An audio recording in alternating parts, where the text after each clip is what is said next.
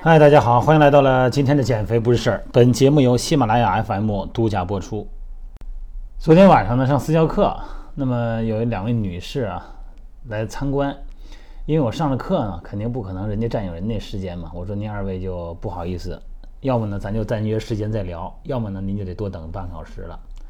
啊，这二位就在那等着，一边看着手机一边等着。等我上私教课呢，再招待这二位。这二位什么情况呢？也不胖。啊，体型也不错，也没多少肥肉。他主要觉得呀，这一到天冷了，你看现在这北京的天儿也挺凉的哈。他拿那去年的牛仔裤，体重没长一斤哈，但是去年的牛仔裤怎么都穿不上了，特别这胯这个位置，往上提起来以后比原来紧得多，但是腿并没变粗。所以他来呢跟我聊这个问题，就是我现在为什么腿没粗，体重没重，这牛仔裤穿不上了。后来一聊呢，了解到哈，他这一年内发生了什么情况呢？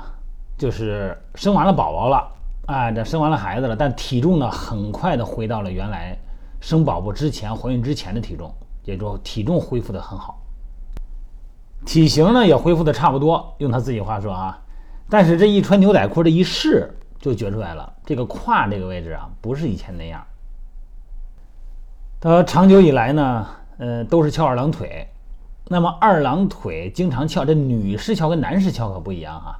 你看男的翘二郎腿啊，他这膝盖是跟小腿、跟脚踝是一个平行地面的状态。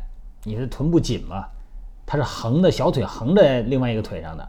这女士翘二郎腿呢，它两个小腿是平行的啊，甚至于说呢，这个脚啊可以反勾到另外一个小腿上。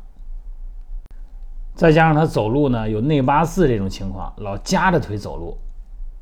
又赶上怀孕、生孩子这个过程，那就出现了一个髋部的异常状态。因为在怀孕期间呢，随着腹部增加，这个髋关节呀弯曲叫髋屈，这个功能呢就会受到限制。那为了适应重心的调整的改变呢，那么一直呢就处在一种被动的髋伸状态。那这就导致了整个的这个力线呢，这个重力线发生了变化。这个髋关节呢，长期处在一种内旋的状态。为什么要内八字走路啊？为什么要 X 型腿啊？啊，一种功能性 X 型腿啊，就是大腿内旋着。那么腹部的位置呢，在视觉上呢，其实就下降了。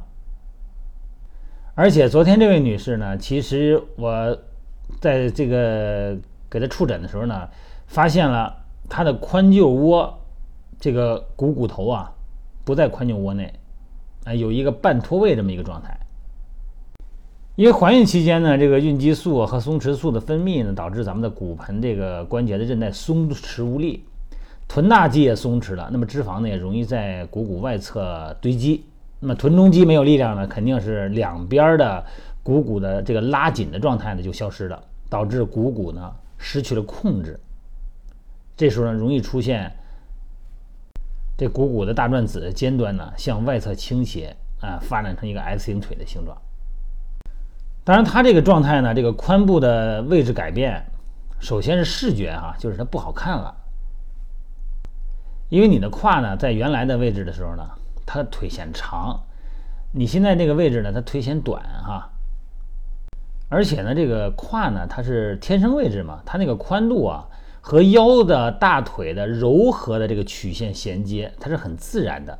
但是这种异常的宽状态呢，它的大腿的根部视觉上呢，造成了这个胯往下走的这种情况，而且这线条啊，这猛地出来一角，看上去以后呢，特别愣。而且这个时候呢，很多的肌肉呢，就在这个髋部的下部，也就是大腿根部呢，就会堆积，让大腿看起来很壮硕啊。那么同同时呢，臀部呢明显下垂。啊，松散，而且这个时候走路呢会出现一种代偿性的步态，什么步态就是压步，啊，导致走路姿势不好看。所以这种情况啊，在产后特别多。你别看你怀孕之前也是翘二郎腿哈，也是走路姿态不好，但是就在怀孕期间，这个孕激素的原因，导致你后期这个动作这个状态呢，会突然明显的改变了髋的状态。而且呢，还会出现髋的弹响啊，耻骨联合位置的疼痛啊，臀部肌肉肯定是没有劲儿嘛，就没办法稳定身体的核心那运动的时候呢就容易造成损伤。而且呢，就是光是我说我不运动，不运动，你光那么站一天，那你腰椎腰压力过大，导致负荷呢也会让腰出现异常的感受。好了，这个解释差不多了哈，那怎么办呢？话说怎么办啊？其实这个呢挺简单啊，就是如果要是你比方说我给他们做，就是首先是手法复位啊，让他们趴着，然后大腿呢屈髋屈膝，然后呢进行把髋关节的位置呢顺着股骨的长轴往下推。那这个时候呢，有一种髋骨复位的感觉。其实你自己对着侧面对着镜子，你也能看得到哈。如果你要是趴着待着，而且呢，你比方说呢，左腿吧，屈髋屈膝，就是大腿根弯着啊，屈着膝盖。那么这个时候你髋关节外旋这么一个状态的时候呢，就可以看到从侧面镜子里边哈，就能看到你的髋骨的位置呢，有一个高的隆起的地方。哎，那么这个高的隆起的地方向前向内推，这就是一种手法。好，当然这个有时候你可能你自己不敢做哈，其实这个没有什么神秘的，只要你知道以后你就知道它很简单。当然你自己肯定还是不敢做哈，那自己怎么做呢？那自己要做一些可以做的动作，咱们可以简单描述一下啊。比方你躺着仰卧位，两个腿呢向后向外打开，呃，咱们身体有个中心线哈，正中线向外十五到二十度，让髋关节的内旋和外旋动作做这个动作，哎，先转一转。然后呢，做臀桥，靠臀部的力量呢，把身体抬起来，肩宽膝在一个平面。然后呢，你让身体的后面的肌肉链条发力。最后关键来了，然后找一个高一点的支撑物吧，比方说你那个床或者一凳子哈，把脚踝的内侧，比方说你的左腿啊，你站在外头啊，把脚踝的内侧呢放在这个凳子上，侧面搭着哈，搭好以后。髋关节呢向后坐，就等于是做一个单腿的下蹲，啊，做一个半蹲的动作。当然了，这个时候呢，你的支撑那个腿的膝盖呀，别别尽量超过脚尖儿。